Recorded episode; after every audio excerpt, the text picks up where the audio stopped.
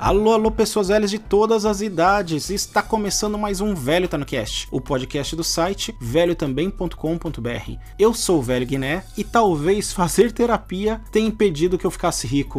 Como é que é?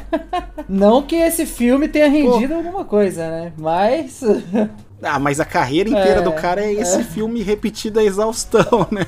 Se eu não tivesse feito terapia, talvez eu tivesse aí cineasta ganhando milhões. Eu não fiz, tô guardando meu dinheiro. Isso aí, viu só? Vai ter muito conteúdo pra filme, Guta. Às vezes essas loucuras que a gente tem podem render alguma coisa, né? Pois é. E o dele tem rendido, É isso que vende. Gente desequilibrada vende. Uhum. Trauma vende. É de minha casa, telefone.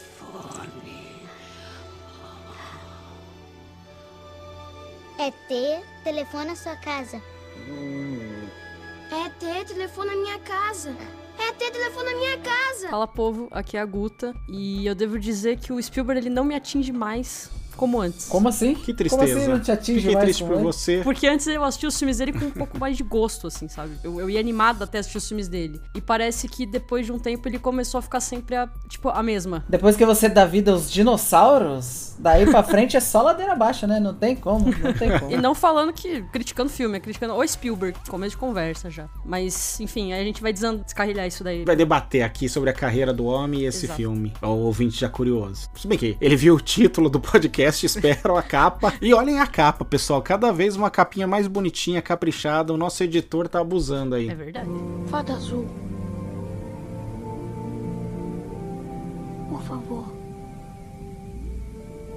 Por favor, por favor, me torne um menino de verdade, por favor. Fala aí, galera, aqui é o João Paulo. E eu duvido que ele chegaria tão longe se o pai dele, ao invés de um analista com um bom trampo, fosse, sei lá, um estivador o dinheiro ajudou bastante mesmo, né? Algum suporte ele teve, né? Se tivesse que trabalhar no sinal, não ia dar para virar um dos maiores cineastas da história. O cara né? já traz uma crítica ao sistema capitalista na abertura, que não tem nada a ver com o tem filme. Tem que começar assim. Que já é para espantar o ouvinte, né? Tá bom, JP, tá bom.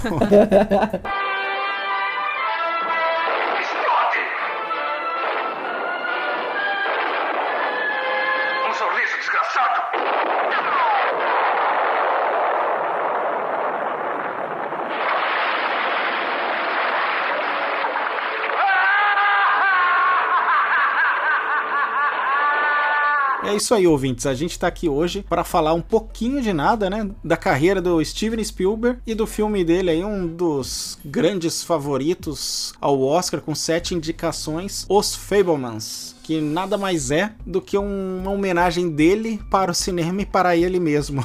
nada Merecido. como ser rico e poder cair no mega trip dessa, né? Nada como se amar também. É, é autoestima pô. lá no alto. Ele jogou aqui, ó. A autoestima tá foi certo, lá. Tá certo ele, tá certo. Mas a gente tem tido uma invasão disso, né? De, de filme de diretor, se homenageando, recapitulando a vida. Ó, no Oscar do ano passado tinham dois: o Belfast, uhum. Licorice Pizza. Ah, é verdade. Verdade, verdade. Caramba, vocês esqueceram do Licorice Pizza. É que aquele filme quis deletar na minha mente mesmo, né? É que não ah, é um não, filme tão fi... bom. Eu já vi mais duas vezes e segue sendo meu filme predileto do Oscar passado, ah, assim. Não. É o único que eu lembro de cabeça sem colar. Falei da minha desgraça com esse filme, mas eu, as pessoas vão fazer o povo ouviu o episódio passado pra entender. É, ó, voltem no episódio do Oscar 2022. Sei lá, VTNcast 033 é um número bom pra inventar. tá por aí, tá por aí. Tá por aí, gente. É. Todos são bons, podem ouvir sem, sem dó. Exato. E esse ano tem mais ou menos dois filmes nessa pegada, né? Tem os Fablemans e tem aquele treco chamado Bardo do hum. cara que eu nunca sei dizer o nome, mas que é um bom diretor, mas tá começando a se perder. Como que é o nome dele? Inharratu. Inharito, Inharito, não é? Inharito. Inha, é, é, a Guta... Guta o Alejandro. O Alejandro. Movies are dreams.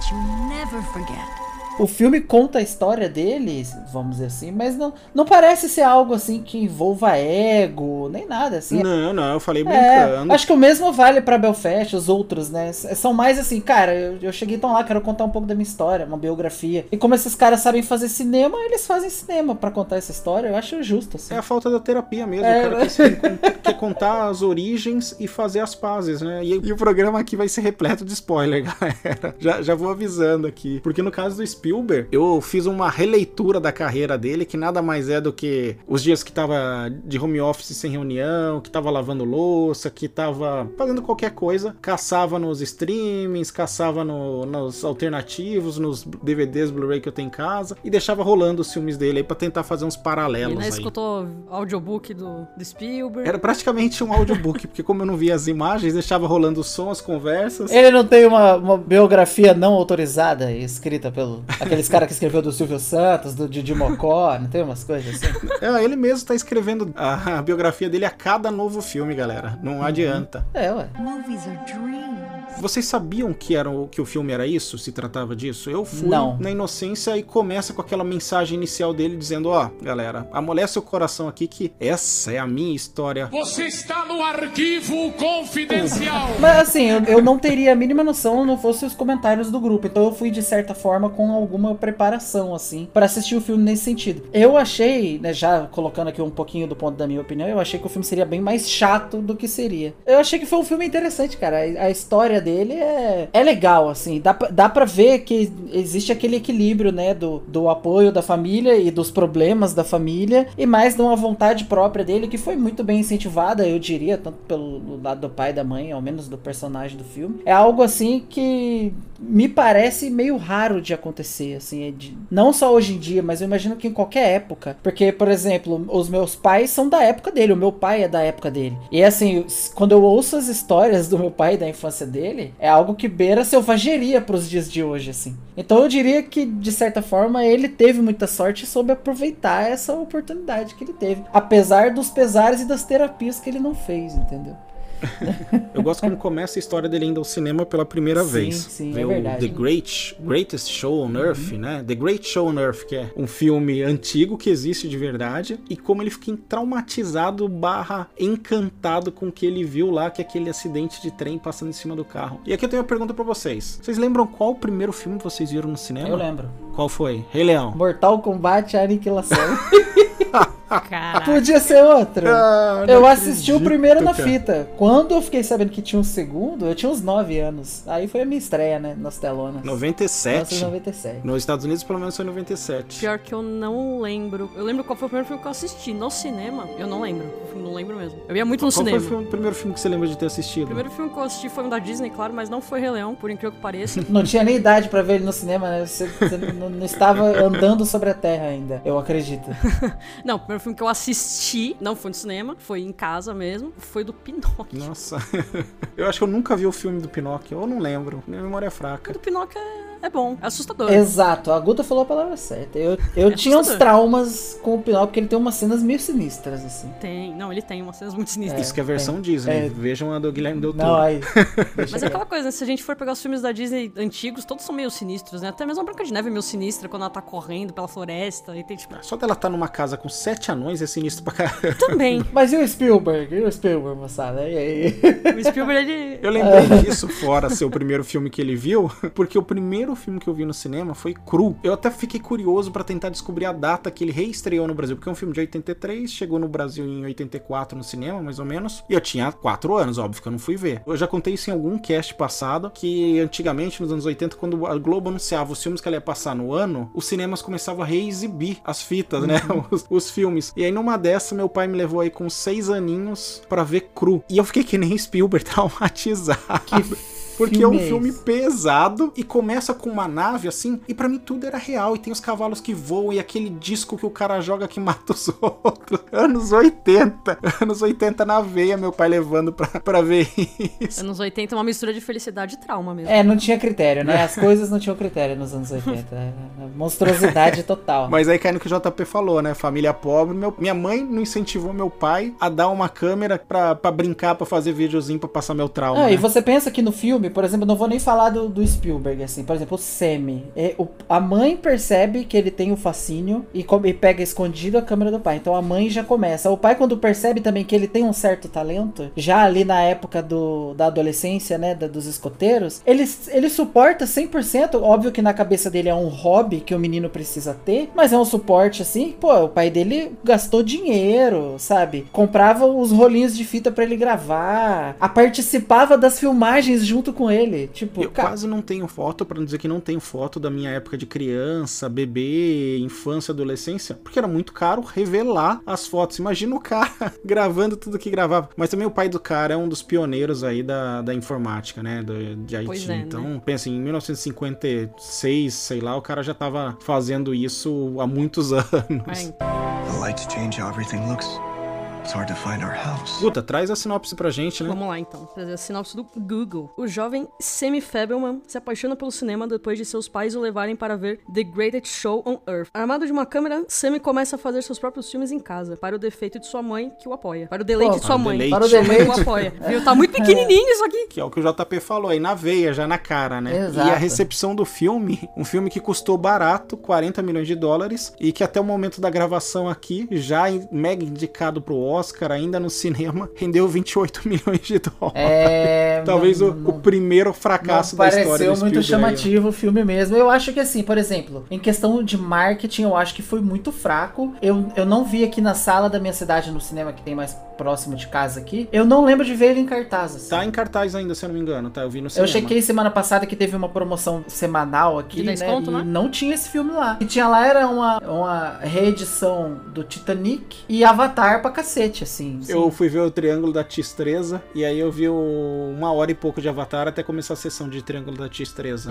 É, e assim, querendo ou não, é um filme é um filme que não tem muito aquele, a gente sempre comenta, né, e brinca, que a, o mainstream pertence ao jovem, né, ao adolescente. Sim. E esse filme não tem esse apelo, né? Então é, é algo também que diminui aí o número de salas em que ele vai estar sendo exibido. Mas não, mas não só aqui, mas ele lá fora também é, não foi exibido por muito tempo, pelo que eu vi. Quando eu tava vendo um cara comentando sobre o filme, ele teve mais destaque em festival mesmo, em sala de cinema, pra galera assistir. Não, não teve um grande público indo e se interessando. Só aqueles que realmente curtem filmes de, de evento mesmo. Mas indo no cinema, tipo, ah, ver um filme do Spielberg, você não vê tanto a galera mais indo assim com vontade. Então, e é o que a Guta falou no começo, e eu concordo com ela, porque eu até vendo a, a lista de filmes aqui do Spielberg, faz um bom tempo que ele não fazia nada que me interessava. Assim, ó, o último que eu gostei dele, vai, Bom Gigante Amigo é ok, Ponte de Espiões é mais ou menos, Lincoln é- não é pra gente, Cavalo de Guerra, putz, foi Aventuras do Tintim em 2011, e antes disso, que eu gostei e que eu soube que eu gostei na hora que eu vi, foi Prenda-me se for capaz em 2002. São 21 anos até um filme, filme que não fosse uma animação. Monique é bom? É bom. Indiana Jones atende o requisito. Assim, acho que os puristas Então. reclamam, mas eu acho que é um filme ok, cara. A gente vai ter o cast de Indiana Jones e eu revi todos. E eu tinha um trauma birrinha com esse 4. Nunca mais vi depois de ver no cinema, vi recentemente e vou explicar no cast. Mas ok, eu entendo o que você falou.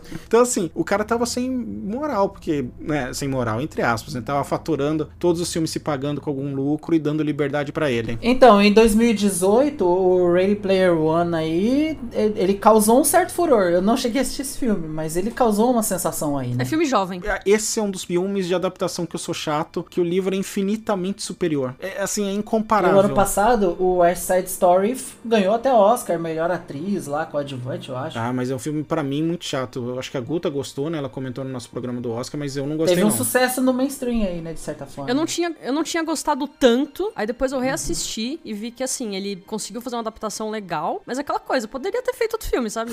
Porque eu, pra Poderia, assistir o poderia mesmo ter filme, feito pô, Jurassic antigo, Park sabe? 7, porra. Quem não quer? Não é nem que ele tá fazendo filmes ruins, os filmes são tecnicamente impecáveis. Só que, né, é ele fazendo filme pra ele mesmo. É pra ele assistir só. Mas é assim, ó. Eu, por exemplo, qu- quando eu chegar na idade dele, eu vou querer trabalhar do meu jeito. JP, eu trabalho com você, eu sei que você já trabalha do seu jeito. Claro que não. Coitado. A maior galera do trampo ouve vai É, Ô, vai louco, mas entregou numa bandeja, hein? Vai, o cara vai me lascar. aí. Deixa eu mudar a pauta aqui, ó. Mas a recepção do filme foi boa até, tirando bilheteria. Os poucos que viram gostaram. Porque no IMDb ele tem 7.7, nota de 10. O Metacritic, os críticos dão 84 de 100 e os usuários 7.3 de 10. É, a galera gostou, mas não viu no cinema. Aí complica. No né? Rotten Tomatoes, ah, que é thumbs up, thumbs down, né? Gostei, não gostei. 92% de aprovação dos críticos e 82% dos usuários. Mas a gente não sabe quantos votaram, né? Quer dizer, Sim. dava pra saber, mas eu não anoto essa informação. Sim. Então quem viu gostou, o problema é ver. Eu gostei também, cara, do- dos atores aí que fizeram os pais dele, né? O Paul Dano e a Michelle Williams. Eu acho que os dois, eles Que são, tá eles são Oscar, né? perfeitos pra fazer papel de gente triste e sofrida. Eles têm uma cara de tristeza. O Paul Dano tem uma cara de que vai chorar a qualquer momento. Então eu acho que ficou excelente. O elenco pra mim tá impecável. Até o Seth Rogen tá O bem. Seth Rogen, cara. Nossa, é, né? É, eu, eu, eu acho- ele tá menos galhofa. Assim, você vê que ele, ele, ele é aquilo, vamos dizer assim, que a mãe do Sammy se apaixona por ele porque ele é um cara mundano. E ele fez o personagem mundano, não é aquele Não é só exagero. um cara né? mundano, ele é um cara presente. Justamente por ele ser um, um, É. um cara regular, é um cara mundano, que nem você falou, ele tá presente, ele tem tempo. E ele idolatra o marido dela, idolatra o pai do Steven Spielberg, né? Do que chama Sammy no filme. E, e eu acho até, eu tenho uma impressão, né, de psicologia aqui, que ele não se apaixona pela mãe do Spielberg. Ele se apaixona pela esposa do melhor amigo que ele idolatra, entendeu? Eu não sei, porque não- me pareceu que ele tem uma ligação com ela, não por ela ser esposa do, do amigo, assim.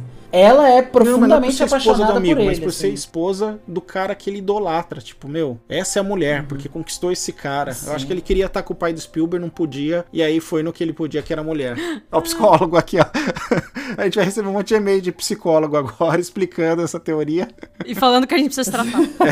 Eu acho que ele passa até uma sinceridade de que ele realmente tem carinho pelos filhos do, do casal, sabe? Pelo Semi e as Não, irmãs mas eu tô dele. dizendo, ele sim. queria ter a vida do cara. Sim. A impressão que eu tenho Ele é queria que ser ele o pai daquelas crianças. tanto. o- Ele queria ser o pai Nossa, daquelas crianças. Ele queria ser aquele cara. Eu posso estar muito enganado, não, não sou psicólogo. Mas nós te- Mas- três temos essa impressão, não é possível. É. Só que assim, eu vi o filme incomodado com a atriz que faz a, a mãe dele, né? Que faz a Mitzi, que é a Michelle Williams, que tá concorrendo ao Oscar. E aí depois eu fui pesquisar. Eu falei, não, deixa eu ver aqui na internet, né? Entender, porque eu acho que ela é um. É como se tivesse um ser mitológico ali no meio deles, sabe? Tipo, é tudo muito pé no chão. E ela dança e canta e toca piano. E que nem tem aquela cena no acampamento que é completamente, em teoria, deslocado do filme. E aí, lendo as entrevistas, eu vi a Michelle Williams falando que a mãe do Spielberg era desse jeito e ele pediu que ela fizesse esse jeito. Ele até falou: ó, vai ficar, pode ficar canastrão, pode destoar do restante do tom do filme, mas minha mãe era desse jeito. E como a gente sabe, descobre no filme, o cara gravava tudo. Então ela viu horas e horas e horas de gravação da mãe dele pra poder atuar igual. Cara. E diz que ele ficou chocado, tipo, tô vendo minha mãe. E a Michelle É Williams, minha ela é mãe uma atriz aqui. muito boa. Sim, É, eu- muito ela boa. não erra. E assim, cara, eu, eu para mim, eu acreditei que a pessoa da mãe do Sammy era plausível, porque eu conheci pessoas assim no colégio. Eu conheci pelo menos duas pessoas que, por exemplo, ia ler texto, o professor pedia pra ler um texto do livro na aula de biologia. A pessoa lia com entonação teatral, sabe? É, uma menina uma vez que eu vi que um, um garoto jogou uma garrafa de plástico pela janela do ônibus, porque tinha tomado um refrigerante e jogou na janela do ônibus. A menina começou a brigar com ele porque ele causou um dano ao meio ambiente e começou a chorar com toda a sinceridade do mundo, sabe? Você Resumindo, tem muito destruindo o maluco nosso no mundo. planeta. É, cara, tem uma galera que é full emoção, entendeu? É 100%, é 100% emoção e aí a razão tá desligada, manja. Tem uma galera que vai Vai além, nessa né? parada, nessa, nessa pira, assim. Pra mim foi plausível. O que é bizarro é que uma mulher com esse nível de passionalidade me casa com o cara mais máquina de todos os tempos, né, cara? Porque Cara, o pior que marido nem é estranho, dela... porque parece uma é. coisa sempre tão comum, tipo, Os oposto. opostos se atraem, É. criam essa lenda e aí acontece isso. Mas assim, a gente pega um recorte que o Spielberg escolheu pra gente ver e que curiosamente é um recorte de toda a carreira dele. Eu li uma matéria, ó, no, numa revista argentina, ó, como eu vou buscar informação pro Aqui ouvinte, informação. que não seja mais do mesmo daqui, que chama Anfíbia e é da Universidade de San Martín. Quem escreveu a matéria foi o Fernando Milstanch. Ó, dessa vez eu lembrei de anotar tudo. E aí ele fala que o filme é uma terapia de 40 milhões de dólares, que é o custo do filme. E eu concordo bastante com ele. E aí tem algumas coisas que ele fala lá, como os temas que são recorrentes pro Spielberg, né? Que para todo grande diretor que tem uma assinatura, os temas costumam ser recorrentes. Mas que no do Spielberg é bem mais forte. Aí que eu falei, eu fiz essa maratona aí de escutar, ver pedaços de filmes do Spielberg. E desde o primeiro de todos, tem algumas coisas que estão lá. O, o segundo longa que ele fez, não sei se vocês lembram, chama Encurralado, que é do caminhão que persegue o cara. A gente nunca chega a ver o rosto do motorista de caminhão. Depois que a onça é morta, todo mundo é caçador, né? Aí lendo numa entrevista dele, ele falou: Não, isso aí é uma das muitas vezes que eu escrevi como eu me sentia deslocado por ser judeu, principalmente depois que a gente mudou. E é isso, eu era perseguido pelas pessoas por algo que eu não sabia, por algo que eu não fiz, por algo que eu nem tive escolha. E é o cara sendo perseguido por algo que ele não sabe, não sei o que e tal. E tem uma coisa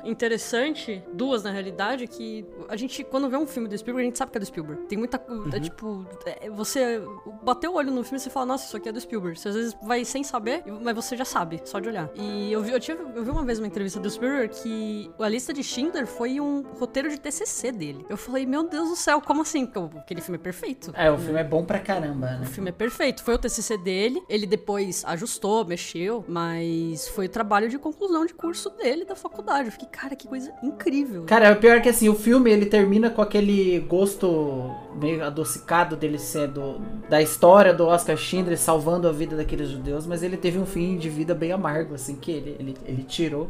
Você vai pesquisar depois, assim. Então você, você vê que há um sofrimento, esse sofrimento de, do, do povo judeu que passou na guerra e de quem se envolveu, assim. É um sofrimento compartilhado, é, um, é, um, é, um, é algo bem pesado em, em geral. É, foi um momento da história bem puxado e ele soube traduzir isso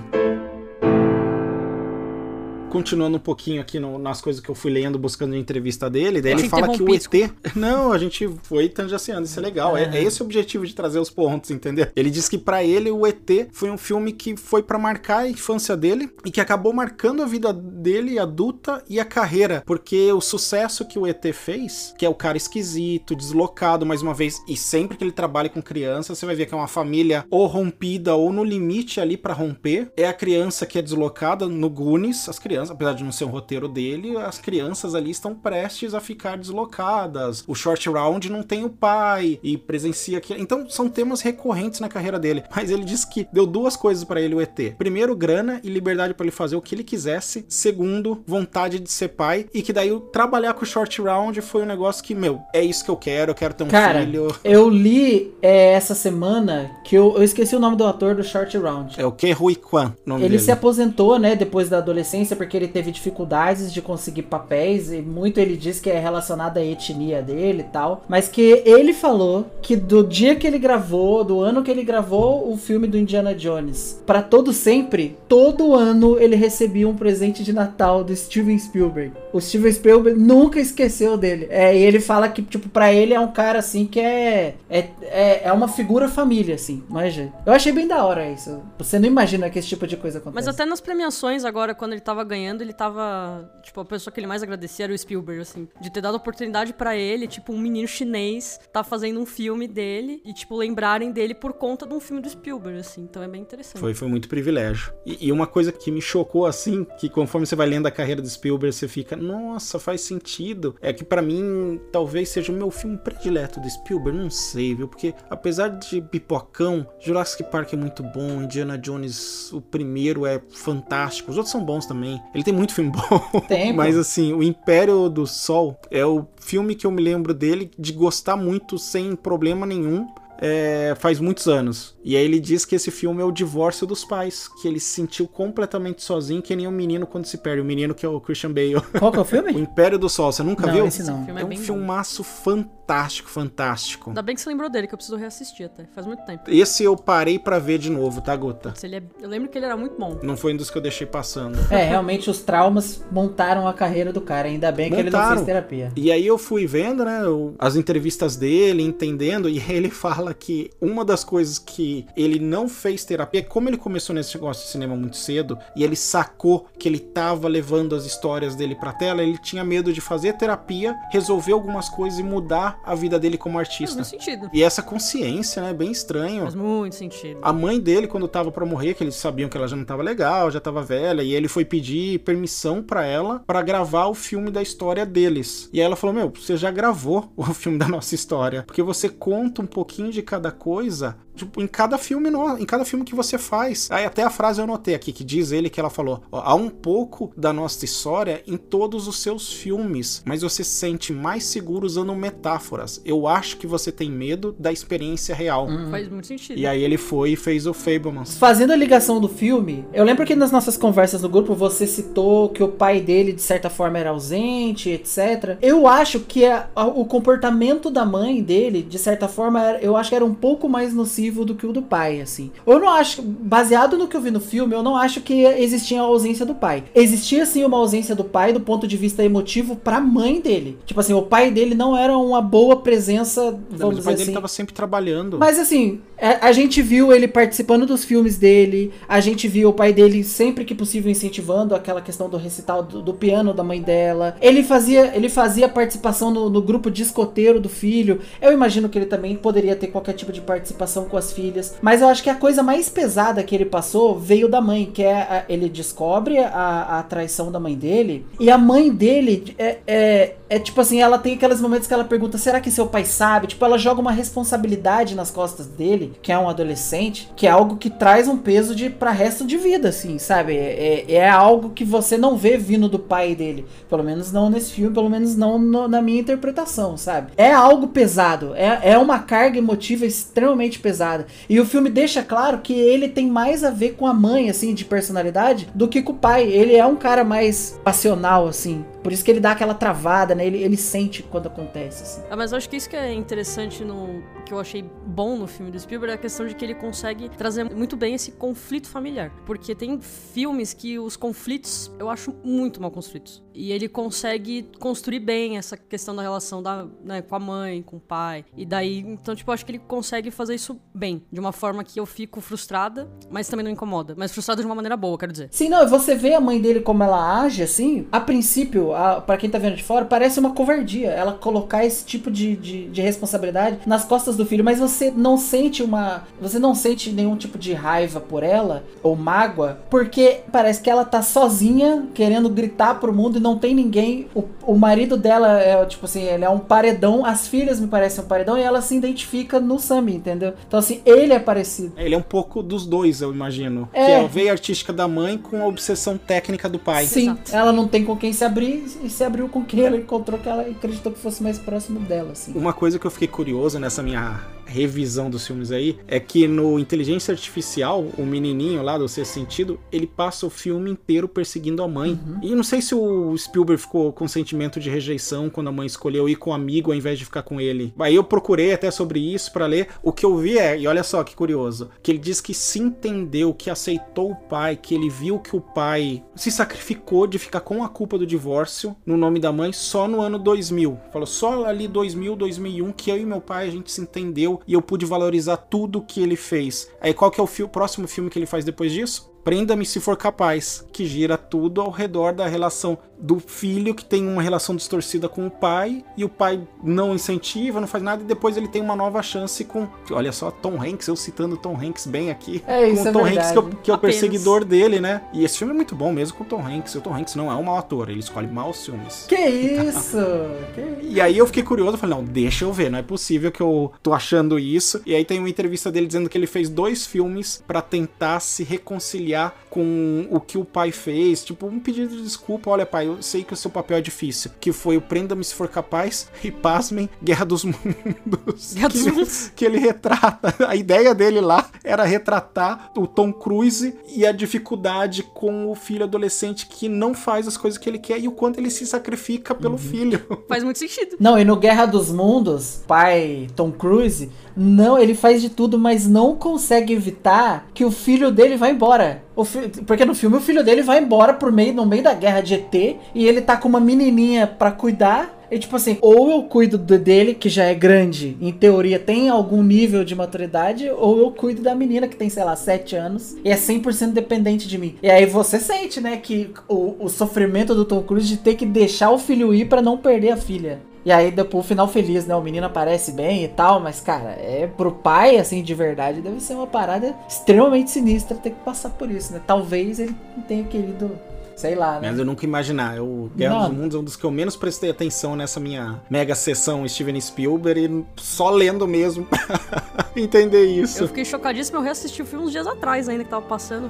Você vê, a terapia salvou o cara mesmo. Cara, você tá trazendo essas ligações entre os momentos da vida dele e os filmes, e não, não tem como a gente ter a mínima ideia disso. Eu nunca tinha assistido Guerra dos Mundos pra esse lado. Você falou agora, eu passei, porra, é Os verdade. filmes do Spielberg nunca mais serão a mesma coisa. É verdade. Então, eu, eu tô falando, é muito divertido. É, é a primeira vez que a gente pega, assim, né, uma pauta de um grande diretor e tenta dar uma esmiuçada, ver a carreira. Eu me diverti fazendo isso. Eu peguei o finalzinho das férias, que eu revezava entre buscar filme do Oscar pra gente ver pro programa e vendo esses negócios aqui, deixar rolando essas coisas aqui do Steven Spielberg. E tem muita coisa, muita aqui. Eu ficaria citando aqui as coisas que eu achei, as coisas que eu peguei de entrevista, que, eu, que nem o Tubarão, que é uma situação normal, um bicho normal, que foge de controle e é como ele via os problemas dele, entendeu? Que mostra até no filme, quando ele tem um dos momentos de crise de pânico, que era isso, tipo, a situação, a vida normal se transformava e causava algo dentro dele que era insustentável, que virava um bicho muito maior do que era, a ponto dele ter as crises de pânico. Então vocês vão começar a olhar, ó, a lição de casa, ver os filmes do Spielberg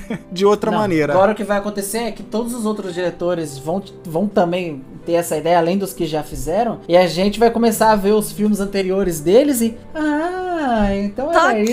isso, seu maluco. Mas é isso que os críticos de cinema de verdade, não a gente que só joga Não, conversa amadores. fora, fazem, né? Eles identificam essas coisas, eles leem bastante e por isso que fazem essas ligações.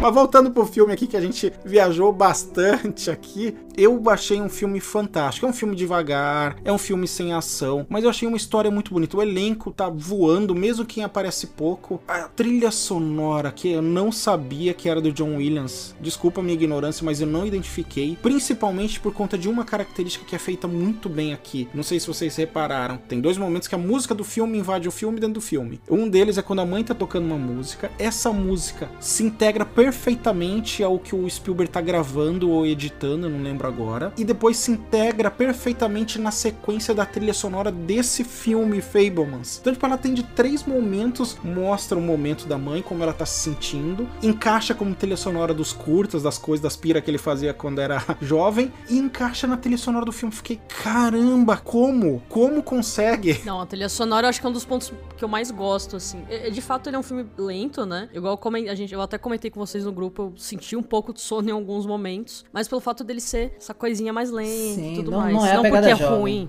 Não porque É. é. ruim nem nada, só porque ele realmente é mais lento. Então, dependendo do horário que você assistir, ele pode acabar dando uma pesada. Mas de fato, ele é muito bem. A história é muito boa, assim. A história do Spielberg de fato é muito boa, os personagens, os atores escolhidos pra fazer são muito bons. Mas a trilha sonora, pra mim, acho que foi um dos pontos mais altos. Você citou aí, Diogo, a trilha sonora dos filmes que ele fez na, na, na juventude. E eu fiquei muito besta vendo isso no cinema, no cinema, no filme. E, que quando reproduz aqueles filminhos que ele fazia com os colegas escoteiros, ou aquele filme da, da- do passeio na praia, ele colocando a trilha sonora de forma extremamente profissional, assim, do filme. Eu fico imaginando assim, cara, como que esse moleque de 15 anos me arruma fita, ou, ou da onde que ele tira essas músicas, como que ele consegue inserir isso no filme? Tipo assim, parece que é um nível de profissionalismo que ele já tinha desde moleque, assim, que a gente não sonha hoje em dia, assim, um garoto dessa idade tendo. É, assim, mas é isso eu não sei se é real, tá, JP? Eu consultei nosso amigo Hollywood vs History e o nível de realidade desse filme é próximo de 100%.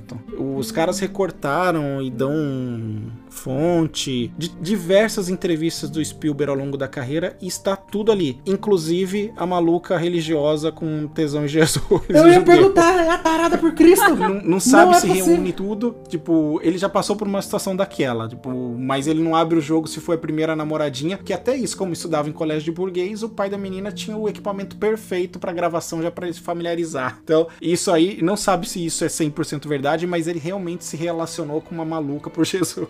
Pelo menos uns- um- um- uma transa, um- uma paquerinha ele teve com uma dessas aí. Fanática por judeu, né? Não por Jesus. Mano, eu estou extremamente curiosa pra saber como essa senhora está agora. No Imagina, que, que né? terminou? O que que terminou essa tara por Cristo? É isso que eu tô, tô interessado. E a gente falou da, da trilha sonora, é uma das categorias que o filme tá indicado, né? Melhor trilha sonora original aí, John Williams. Dos filmes que estão no, no Oscar, eu sei que não é o programa, eu vejo como o favorito disparado de trilha sonora, mas a gente fala isso no programa Ah, do eu acho que Oscar. era o último trabalho do John Williams, né? Porque eu acho que ele ia se aposentar, né? Eu acho que ele já estava aposentado, e aí o, o Tom Cruise, velho. Cara, ele tem Spielberg- 90 e tantos anos, o John Williams. Já foi indicado pra, sei lá, 40 filmes, não sei. Como assim? agora, Ah, agora, o Oscar? Que agora É. ele deve. Colocou uma dúvida que eu não lembro se ele já se aposentou ou se, ele, se esse era o último filme que ele tava ajudando a produzir, né? A trilha e se ia se aposentar. Eu não sei, eu tinha a impressão de que ele tinha se aposentado depois do episódio 9. Posso estar falando besteira. Que eu, que eu ouvi uma piada em. Até o pessoal tirando sal. Meu, o filme foi tão ruim que até a carreira do, do John Williams ele decidiu acabar. É, Mas é o que eu da- tinha visto que ele ia se aposentar. Eu tinha visto que ele ia se aposentar agora, mas agora eu fiquei na dúvida Assim, se ó, foi por tem, tem uma fonte é, extremamente segura de obter informações internet chamada Wikipedia e o último filme aqui dele tá 2020 Star Wars The Rise of Skywalker, do John Williams. É. Foi Ele já tem, indicado tipo, a melhor trilha sonora original por esse filme. Ele já tem mais de 30 indicações, É, se eu não me engano, e ele- ganhou cinco vezes. ele tem Deve ganhar a sexta aí. Aí as outras indicações são roteiro, é melhor filme, melhor direção e melhor atriz. É, de atriz não vai levar, a gente sabe. Mas Olha enfim. aí. Ah, depois do. Depois que a gente tomou um tapa na cara do. do duplo do. do Will Smith, eu não falo mais nada. Não, o ano passado foi além do melhor ator. Mas é que assim, o problema do Oscar do Will Smith é, é que a casa ela tem essa questão de dar alguns Oscars por conjunto da obra no, no filme errado do cara, né? Igual o Leonardo DiCaprio ganhando pelo filme do Urso lá, sendo que tinha filme. Gente já tá entrando no programa do É, Oscar. mas assim, ano passado teve Coda também ganhando o melhor filme. Tipo, Tá, vamos, totalmente- vamos, voltar a deixar isso É. pro, Não, pro pode- programa pode do Oscar acontecer. do ouvinte. Pode- pode acontecer. Como diria nossa amiga Xuxa, É. tudo que eu quiser, o cara lá de cima vai me dar. É, pelo menos pra ex-namoradinha do Spielberg. É, é verdade. Esse filme tá abençoado, Ó cara. como a pessoa tá craque de podcast e traz o link já com o que a gente esse- tava falando. esse tá filme-. Esse filme tá abençoado, cara. Ele tem o aval de Cristo. Ó, é por isso que o Steven Spielberg fez sucesso. Que ele estava ungido com o óleo do Senhor. Pronto, pronto, pronto. É melhor parar com a heresia aqui. É, vamos Sim. parar com a heresia aqui e seguir falando do filme que a gente se perdeu na trilha sonora e foi longe. Vamos trazer outra coisa aqui.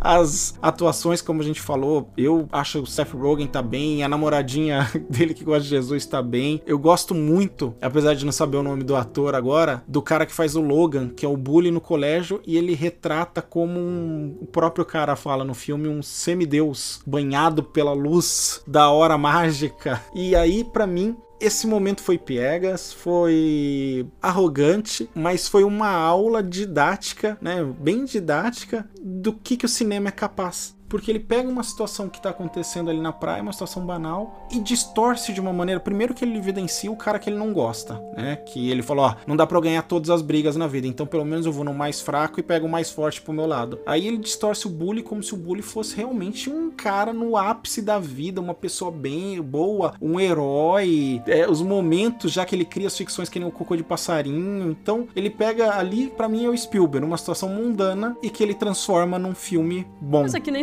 você sentar num, num ponto de ônibus, por exemplo, e ver uma. Tipo, ver um casal ali na sua frente, assim, simplesmente esperando o ônibus. Você pode inventar qualquer história que você quiser, né? Você pode, tipo, conhecendo ou não, né? Você pode simplesmente pegar e transform, transformar eles no que você quiser. Eles podem ser um casal de conto de fada, eles podem ser aquele casal que se conheceu no ponto de ônibus, ou até mesmo um casal que tá ali por conveniência. Você pode criar tanta coisa, coisas absurdas ou coisas normais. Mas que... o difícil, né, Guta, vai ser assim: as pessoas que conhecem esse casal e esse casal verem esse filme que você criou, essa história que você criou na sua cabeça e acreditarem nela. Sim. E ele transparece isso lá, né? O cara fica, Sim. ele fica perturbado com o que aconteceu, né? O bully. É tipo assim, cara, eu não sou isso aí que você tá colocando aí, cara. Você me colocou num patamar que eu não consigo alcançar. Tipo, é, é interessante a, a pessoa ter que lidar com isso, assim. Eu acho que acontece com atores, né? Que estão na mídia. Você vê que essa, a galera delira em troca de atenção, em troca de fama, em troca de likes, etc. É meio que é essa distorção da pessoa não saber lidar com a realidade do que ela é e a realidade do que ela está mostrando pros seus fãs. Olha o assim. Ezra Miller aí que pegou o código penal e achou que era 100 coisas pra fazer antes de morrer. tá querendo zerar a lista errada. Algum amigo escreveu lá em cima do código penal Ele americano. quadrou e ele raspa, né? Quando ele, ele risca com a caneta, tá feito. Tá no planner dele. Movies are dreams. É interessante que nessa cena ele demonstra que ele é capaz de usar os talentos dele pra se tornar um grande inimigo e seu aliado. E aí ele inclusive espantou que esse cara era o, ele não era o bully total, né? Ele ficou bullying depois que ele expôs o, o- a traição que ele tava fazendo com a namorada. Mas quem era escroto mesmo era o maluco antissemita, né? Que agredia ele ali e que tinha uns parafusos a menos, né? E que acabou sendo expulso na porrada pelo, pelo fortão do filme lá, né? Então, tipo, esse- ele se livrou de um problema totalmente com o poder da direção cinematográfica. Cinema resolve problemas é terapia. Falei uma besteira aqui que eu falei que foi a primeira demonstração de que ele transformava situações banais em situações mágicas, né? Tipo, tirar um filme daquilo. Mas não, tem a viagem de acampamento deles, que ele também transforma a performance da mãe num negócio que já é uma performance mágica e ele transforma em algo fantástico também, que é depois da morte do- da, da avó dele, que a mãe fica triste e o pai pede pra ele gravar, editar ali, né? Ó, em troca eu vou te dar uma ilha de edição aqui que custa, sei lá, nos preços atuais, 40 mil dólares. Só pra você editar o filme de férias, tá, filho? Que chato, né? Isso é chato demais ganhar um desses. Deve.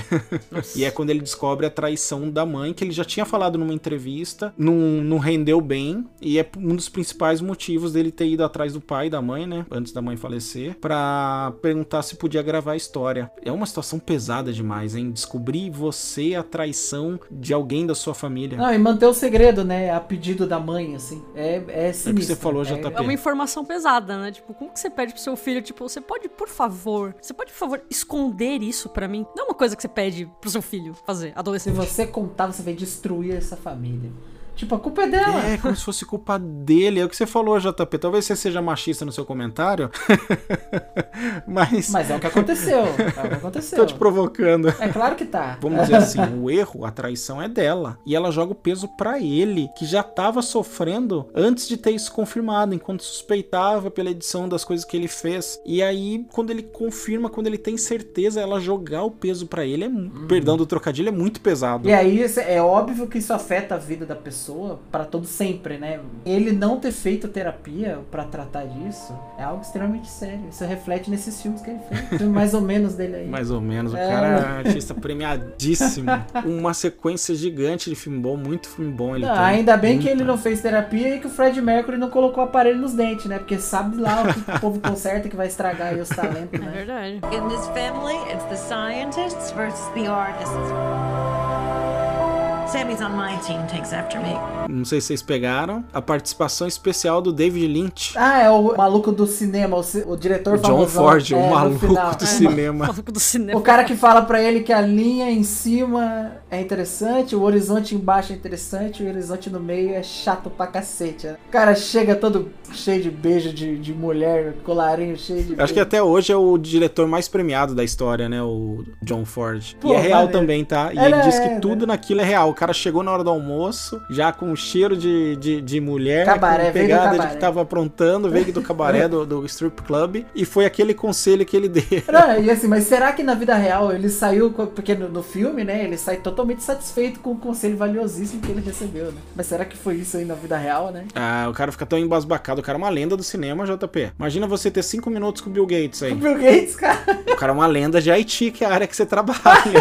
Ah, Se eu tivesse cinco Deus minutos do com o. David Lynch, eu acho que eu começava a babar de nervoso. É, então, imagina. E o David Lynch, por mais que a gente goste dele, ele não é um John Ford, né? Outro personagem extremamente maneiro que aparece no filme e que o ator é maneiro também e que eu nem sabia que ainda tava E vivo. que tá indicado ao Oscar de É coadjuvante. que tinha o avô dele maluco do circo, que, que também é outro cara que incentiva ele a levar a arte dele a sério, né? Porque ele não traz também só uma. sério, a responsabilidade que ele tem como artista. Sim, nossa, eu achei muito, muito maneira a participação dele, esses minutinhos de papo que ele teve com esse, com esse senhor, assim. Pior que eu não, eu não sabia que ele tava vivo também. Ninguém sabia. É, Foi uma? Só o surpresa. eu Spielberg quando convidou. Tá aí. Eu lembro dele só no Independence Day, o primeiro. Acho que no segundo Tem que ele tá. trazer filme ruim. Tem que trazer filme ruim. Eita, nós. Filme não tem clássico jeito. daquele. O Independence Uncle Day, Boris. ele, ele, ele poderia ser um filme do Steven Spielberg. É, isso seria bom. Mas a atuação desse cara em cinco minutos, ele se entrega de uma maneira. Eu acreditei totalmente no que ele falava. Eu tive vontade de seguir o mesmo sonho que o dele. Eu vou começar a trabalhar com cinema. Vou ser artista também. Sim, é legal, ele, ele dá uma, uma pequena ponta de explicação, assim, né? Porque eu acho que é aquela primeira percepção do Semi. Que ele é mais parecido com a mãe dele do que ele imagina. De que, de certa forma, em algum momento da vida do artista, ele tem que fazer uma escolha. Escolher seguir a vida artística. Que, assim, no filme, na, na palavra literal desse tio avô, é família ou a vida artística. Ele escolheu a vida e se afastou da família. A mãe do Semi escolheu a família e perdeu a vida artística, que é o piano que ela tem, né? Ela não se tornou a, a, a pianista que ima- imagino que em algum momento na juventude dela ela almejou ser. E aí ele coloca essa escolha diante do futuro do Semi, né? Um dia você também vai ter que escolher. Você, vai ter que fazer esse sacrifício. E aí você tá ali com o pai dele, né? Esperando que eles façam alguma politécnica, algo do tipo, enquanto que ele é completamente apaixonado por cinema, né? Então é, é da hora, assim, essa parte e é- e essa realidade que esse velhote traz pra ele, assim. Eu fico curioso se o velhote agora, né, o George Hirsch, tem o maior gap de indicação entre Oscars, que ele foi indicado em 1980 e agora em 2022, então são 42 anos. E eu lembro que o recorde disso era do Alan Arkin, que, em- que foi indicado em 1966 e depois em 2006. Então não sei se ele quebrou esse recorde aí. Cara, aí você tá trazendo Aí informações pegou- muito underground, cara. Você pesquisou demais. Não, porque eu fiquei curioso quando eu fui fazer a pauta, o elenco, que eu vi que ele tinha duas indicações pro Oscar, e uma era em 80 e outra em 2022, que é essa agora, né? Então eu fiquei, fiquei curioso pra ver se ele quebrou esse recorde ou não. São 42 anos de diferença aí. Talvez seja Imagina, maior, né? nunca desista dos seus sonhos, galera. Nunca. Nunca isso. A gente vai ter um programa pra falar sobre o Oscar pra avaliar as chances dele, mas nunca desistam dos seus sonhos. Olha aí. E se o sonho da pessoa foi legal? Nunca desista também. Ou o Ezra Miller de novo, que quer zerar o Código Penal. O cara do Goodfellas queria ser um marginal. Ele não desistiu Então, dos sonhos. nunca desista dos seus sonhos, não importa qual seja. Uma coisa que acaba sendo interessante nesse filme do Spielberg é a questão de, mesmo dele contando a vida dele, eu acho que acaba incentivando também quem quer fazer cinema a fazer cinema, né? Porque não é uma- um caminho muito fácil, né? Principalmente por questão de. Dependendo do país que você mora, por questão de apoio, porque não é todo mundo que vai falar que vai achar interessante você fazer com arte, né? Então acho que é legal esse filme dele pra incentivar a galera a realmente querer voltar a fazer mais arte, assim, aparecer mais gente que queira de fato vir fazer, né? E o meu rolê de ver os filmes dele me chamou a atenção uma coisa: ele tem blockbuster pra caramba, mas sempre carregando essas histórias da vida dele. Então dá pra você fazer o que você quer, contar as suas histórias, e se quiser fazer como formato de blockbuster, vai fazer. A gente falou do Guerra dos Mundos, que o cara meteu uma homenagem ao pai e a relação, a desculpa que ele queria pedir num Guerra dos Mundos. Num filme de ET. Mas é, mas é Num isso mesmo. A, a mensagem é essa. E é assim, não é se você quiser fazer cinema, faz. É se você quiser fazer qualquer coisa, faz, né? Por mais improvável que Mas é pareça. muito mais fácil fazer, galera. Pra não causar uma frustração em todo mundo, é muito mais fácil você fazer isso quando você tem o suporte da sua família. Não só o suporte do tapinha nas costas, mas Essa é o a suporte mensagem. financeiro. Que se desse Essa é tudo errado pro secreta. Spielberg e ele quisesse recomeçar, tava o papai com dinheiro infinito ali esperando, entendeu? Então você é muito mais fácil descobrir o que você Sim. gosta, perseguir o seu sonho, se você tem esse colchão de ar aí pra cair da corda bamba. Exato. Essa é a mensagem secreta que nem o Steven Spielberg imaginou que ele teria colocado no filme dele. Porque sem o suporte do pai dele, sem o suporte da mãe dele, tanto financeiramente quanto do ponto de vista de, de- de incentivo emocional, etc., por mais que tenha passado por todos esses problemas, ele jamais teria chegado onde ele chegou, jamais teria alcançado o patamar técnico e, e poético, assim, do trabalho dele, assim. Não tem como, não tem como existir um profissional desse sem esse tipo de, sem esse tipo de alicerce. Eu não diria não tem como, é muito forte, mas é Tem, muito, tem. muito, muito difícil. É, aí é exceção. Mas é aquela coisa, você precisa às vezes talvez fazer outras coisas pra conseguir perseguir esse caminho, né? Porque Vai demorar bem mais mesmo, Guta. Pode demorar um pouco, mas se você realmente quiser, você consegue. Nisso você consegue ir trabalhando em cima disso enquanto faz outra coisa. Ah, eu, tô, eu tô mais cínico ultimamente. assim. Porque, tipo assim, ó, com 13 anos ele já era um semi-profissional. Estamos falando da exceção. E é justamente a exceção que justifica e valida a regra que você tá falando. Ou, a não ser que você seja brasileiro, daí você consegue sempre dar um jeitinho, entendeu? Cidade de Deus tá aí pra mostrar que você não precisa gastar um milhão colocando uma galinha pra correr. Você pode usar só uma cadeira de roda e um pedaço de vassoura. E nem ter atores premiados. né? Soluções aí, Que o soluções Spielberg, diferentes. o Spielberg perguntou, ele já quis saber o que, que é- como que fazer essa cena. Ele falou, pô, gastaria milhões fazendo essa cena enquanto você só gastou com uma cadeira de roda e um pedaço de madeira. Mas não, não lembra a Cidade de Deus, não, que é muito triste saber que ela não tem nenhum. Aí não é culpa deles, né? What kind of movie are we gonna make? Uma coisa que a gente não comentou aqui, que é muito sutil, como todos esses filmes fechadinhos no ambiente, porque se você pensar, quase o tempo todo o filme tá passando na casa dele, a não ser quando tá mostrando algum filme. É a fotografia. A fotografia é uma fotografia muito justa ali, muito legal, muito bem feita, sabe? É contida, mas é tudo muito perfeitinho. Eu acho que o Spielberg, óbvio, né, caprichou o máximo. que- Ele não é quem faz a fotografia, mas ele caprichou ao máximo. A fotografia do Janusz Kaminski. Pior que a fotografia não foi uma coisa que me chamou tanto atenção. E é por isso que ela me chamou a atenção, por ela ser pequenininha, redondinha. Que não é nada grandioso. Pra mim, tipo, normal. Tipo, é boa. Mas nada que eu. Se você Ah, não, nada que o filme, eu mereça vá um pegar Oscar. e falar, tipo, nossa. É que o filme não é grandioso, né? A gente já, já falou que não é um épico. Não é, cara, é uma história de família, whatever, assim, né? Mas. É um filme que poderia ser uma carregada, sessão da tarde. É, carregada de emoção, de coisas do dia a dia, de problemas que as famílias passam. Era muito fácil não ter um capricho na fotografia. Não, não merece um Oscar, não merece concorrer, nada disso. eu acho- e não está também. Não tem, acho que, nenhum reconhecimento, nem desses festivais alternativos, nada pra fotografia. Mas eu gosto como é bem feita, como ainda assim tem um capricho. Não precisava, ainda mais até dar uma valorizada no, no trabalho que ele fazia, né? no- nos curtas que ele fazia quando era pequeno, que já vai com aquela fotografia impecável. Ah, é verdade. A trilha sonora impecável que o JP falou. O JP lembrou da trilha Ele sonora, mas não pensou na fotografia Ele impecável demais. também. Ele. Ele, ele escolhendo o plano de saída do soldado que tinha morrido todo o pelotão e ele tá Pô, sozinho. mas essa aí, ó, ele diz que todo mundo que viu os filminhos dele, que ele tem tudo isso. Ele tentou ser o mais fiel possível aos curtas que ele fez, aos filmes que ele fez, e que esse aí impressionou a galera. É, E que na vida real, maneiro. quando ele fez esse mesmo, foi o que impressionou todo mundo, e que o pai dele falou, não, o menino sabe o que tá fazendo. É da hora o colega dele, né? O colega dele perguntando: é, é, pra, eu, é pra eu atuar? É pra fazer negócio de ator? tipo, ele tá só brincando com a metralhadora, de repente ele tem que chorar, olhar pro horizonte, ver, ver os amigos mortos, assim. E ele explicando pro cara: é, cara, mostra, teus amigos estão mortos, são pelotão, todo mundo morreu. Mas eu acho que isso é da hora porque ele usava, ele usava, tipo, ele usava os amigos pra fazer os curtas. Eu acho que isso é a melhor coisa que tem, porque quando eu, quando eu gravo curto, eu gravo com os meus amigos também. Eu não tenho dinheiro pra ficar pagando ator, gente. Não, e amigo quem- você pode mandar tomar no cu com tranquilidade se alguma coisa der Exato. problema.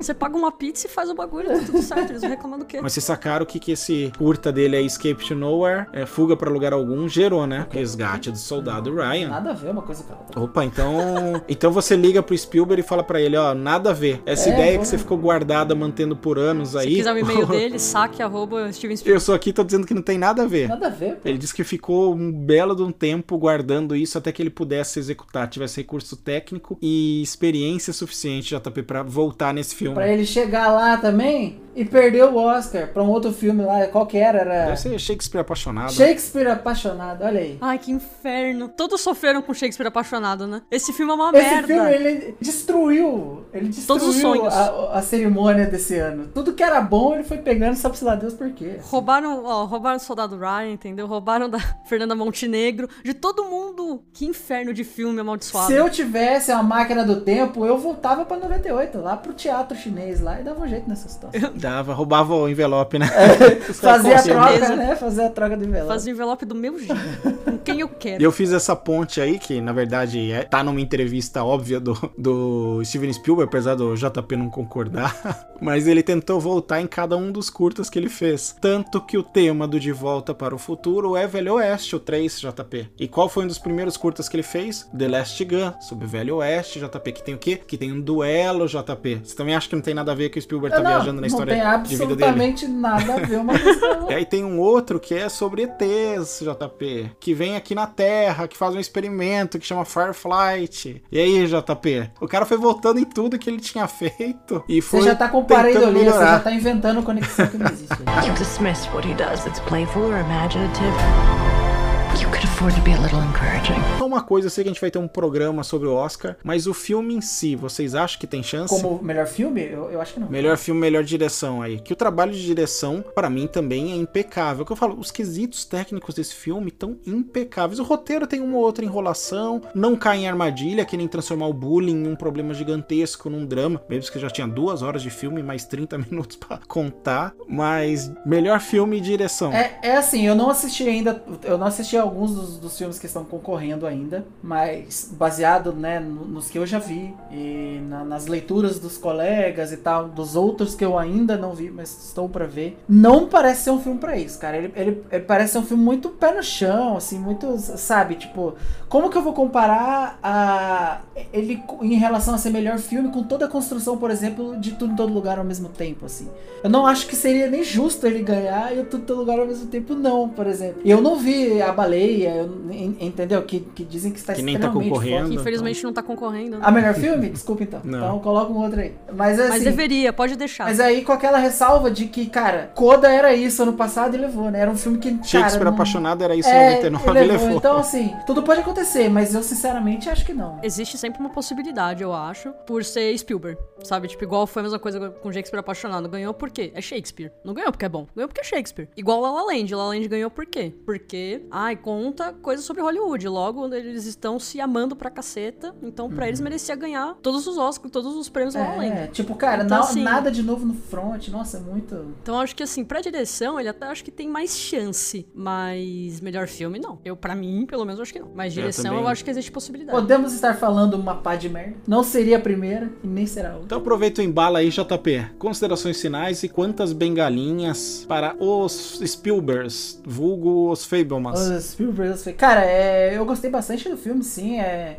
eu, eu, em geral, eu tenho uma preferência particular, assim, por filmes mais aventura, tudo mais, que eu, que eu gosto bastante. Filmes mais parados tendem a deixar a gente meio letárgico. Vulgo aí- sono. Exato. E aí eu vou concordar com a Guta de que ele tem aquele momento sonolento, assim. Mas é uma história, é assim, ela, ela tem muito significado, ela traz uma carga emocional, é assim, grande. Tem momentos muito legais, assim, muito interessantes, assim, dos insights que ele tem pra vida dele, pra carreira dele no futuro.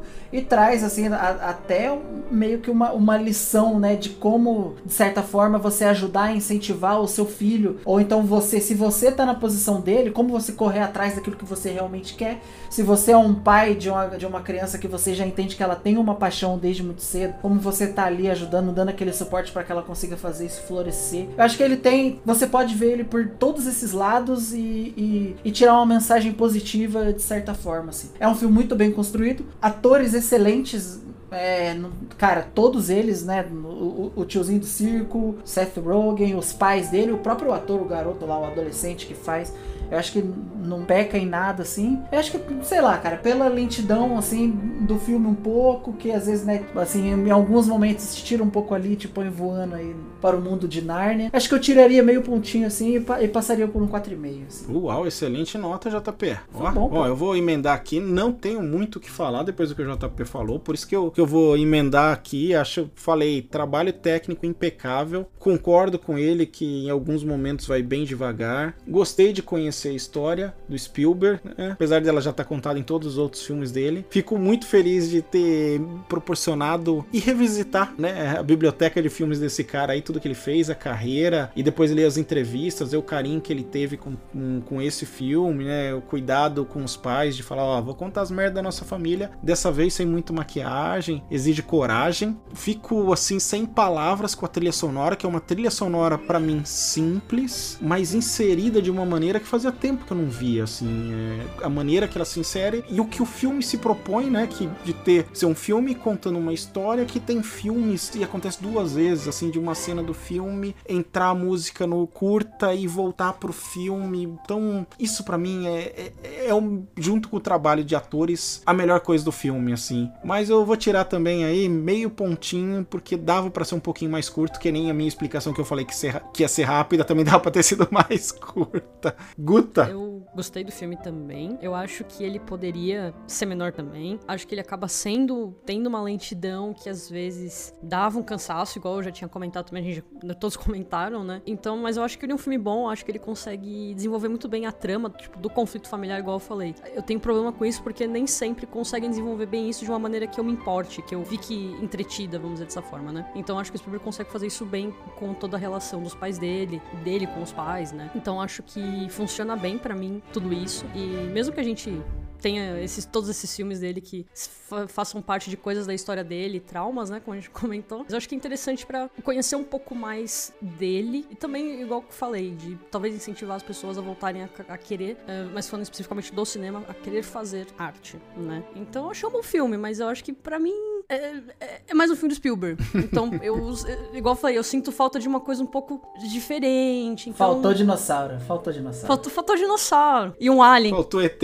Mas não é um filme ruim, é um filme muito bom, assim. E... Mas é aquela coisa, é um filme do Spielberg. Pô, ah, é mais um filme do Spielberg, legal, e é isso, assim. Mas a trilha sonora é muito boa, acho que pra mim o que mais marcou foi a trilha sonora, principalmente, igual o, o Guilherme falou, tipo, ela casa muito bem com momentos, assim, de cenas. Então, pra mim, o filme eu vou dar quatro bengalinhas. Quatro bengalinhas, ó. Seria a Guta o novo coração Que é isso, peludo? nota 4, coração peludo. Você tá, cê tá esquecendo como o Fabiano é, pô. Ô Fabiano, né? Esse filme é completamente lixo, achei uma droga, dormi 40 minutos, uma bengalinha e meia só porque é do Spielberg. Ficou com nota 4.3, uma excelente média, ó. Pô, tá com uma nota boa? Então é isso, galera. Muito obrigado aí, ouvintes. Muito obrigado, participantes. Um abraço e até a próxima quinzena. She should have been a concert piano player. What she got in her heart is what you got. You can't just love something, you also have to take care of it. It's more important than your hobby. Can you stop calling it a hobby? Mom got a monkey. Why'd you get a monkey? Because I needed a laugh. You always have to be the center of attention. Stop shouting at her! That has been nothing but disrespect from you. I'm your mother! Family, art. It'll tear you in two. You stop making movies, it'll break your mother's heart. I don't know what to do anymore. You do what your heart says you have to.